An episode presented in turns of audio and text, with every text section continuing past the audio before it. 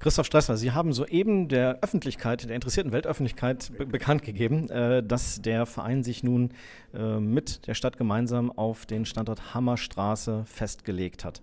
Ist das für Sie äh, ein Stück weit ein Scheitern? Das kann man unter Umständen so sehen, aber wir haben immer klar gemacht, es gab und gibt keine Gewähr, dass wir einen Neubaustandort bekommen. Und wir haben deshalb ja auch das Bebauungsplanverfahren für den Ausbau an der Hammerstraße positiv begleitet, weil wenn alles andere scheitert, dann ist das die Perspektive für Preußen-Münster. Und ich glaube, mit dem, was wir jetzt verabredet haben, hat Preußen-Münster an diesem Standort eine Perspektive.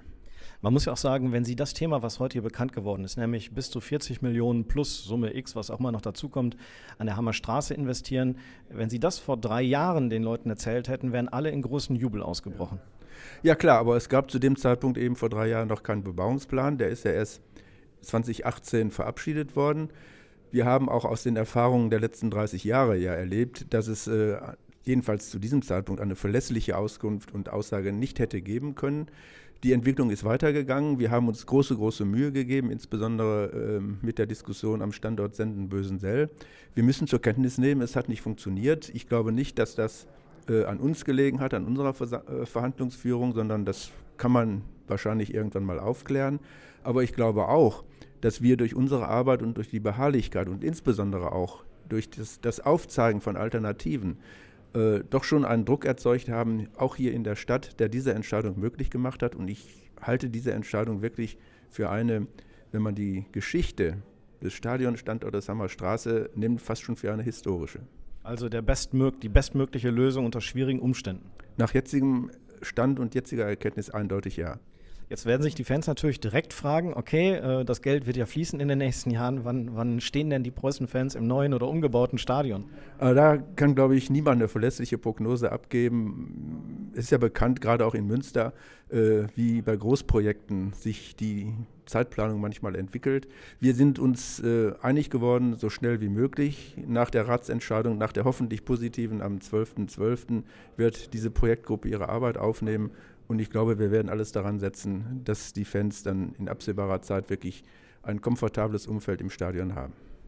Ähm, gerade bei der Pressekonferenz war das Thema Nachwuchsleistungszentrum, spielt eine wichtige Rolle. Es darf nicht vergessen werden. Äh, wie bekommen Sie das unter am Standort?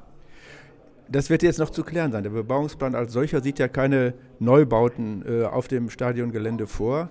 Aber nichtsdestotrotz äh, ist völlig klar geworden, auch bei der Diskussion, mit der Stadt, wir brauchen dieses Nachwuchsleistungszentrum und ich gehe auch davon aus, dass es realisiert wird. Ob es am Standort unmittelbar ist oder in, in der Umgebung, wird sich herausstellen, aber wir werden eins bekommen. Vorletzte Frage. Glauben Sie aufgrund der Erfahrung in den vergangenen Jahren, dass dieses ganze ehrgeizige Projekt jetzt von der Stadtpolitik, die ja am Ende immer alles beschließen muss, auch so getragen wird? Also die Aussagen, die uns jetzt vorliegen, sprechen da äh, eine eindeutige Sprache. Und ich würde mir auch wünschen, äh, dass das dann wirklich auch zu einer breiten äh, Mehrheit äh, in den politischen Gremien führt. Denn das würde alles ähm, den Stand, das Image der Stadt Münster und des Vereins gemeinsam stärken. Und das wünsche ich mir einfach. Und zum Schluss, welche persönlichen Konsequenzen mit Bezug auf, auf Ihr Amt als Präsident werden Sie jetzt ziehen, nachdem Ihr eigentlicher Plan so nicht mehr funktioniert? Naja, wir haben ja immer gesagt, wir streben etwas anderes an. Das war eine Aussage aus der Zeit, in der wir angefangen haben. Die war, vertrete ich auch voll und ganz. Wir müssen nun erkennen, es hat nicht geklappt und daraus kann man Konsequenzen ziehen. Ich sage das auch ganz deutlich, wenn man mich am Freitag nach der Entscheidung in Senden gefragt hätte, äh, hätte ich wahrscheinlich meinen Rücktritt erklärt. Aber wir haben uns bewusst Zeit genommen, zu reflektieren, auch diese Gespräche mit der Stadt weiter zu betreiben. Und ich glaube, auch angesichts dessen, was wir eigentlich auf unserer Agenda hatten, können wir uns nicht nur sehen lassen mit dem, was jetzt passiert, sondern ich behaupte sogar, dass die Arbeit, die, die Vorstand und Aufsichtsrat geleistet haben, äh, einen ganz, ganz großen Beitrag dazu äh, beigetragen haben, dass es überhaupt weitergeht. Und so weit waren wir, glaube ich, in der Stadionfrage in Münster in den letzten 30 Jahren noch nie. Christoph Stasser, vielen Dank. Gerne.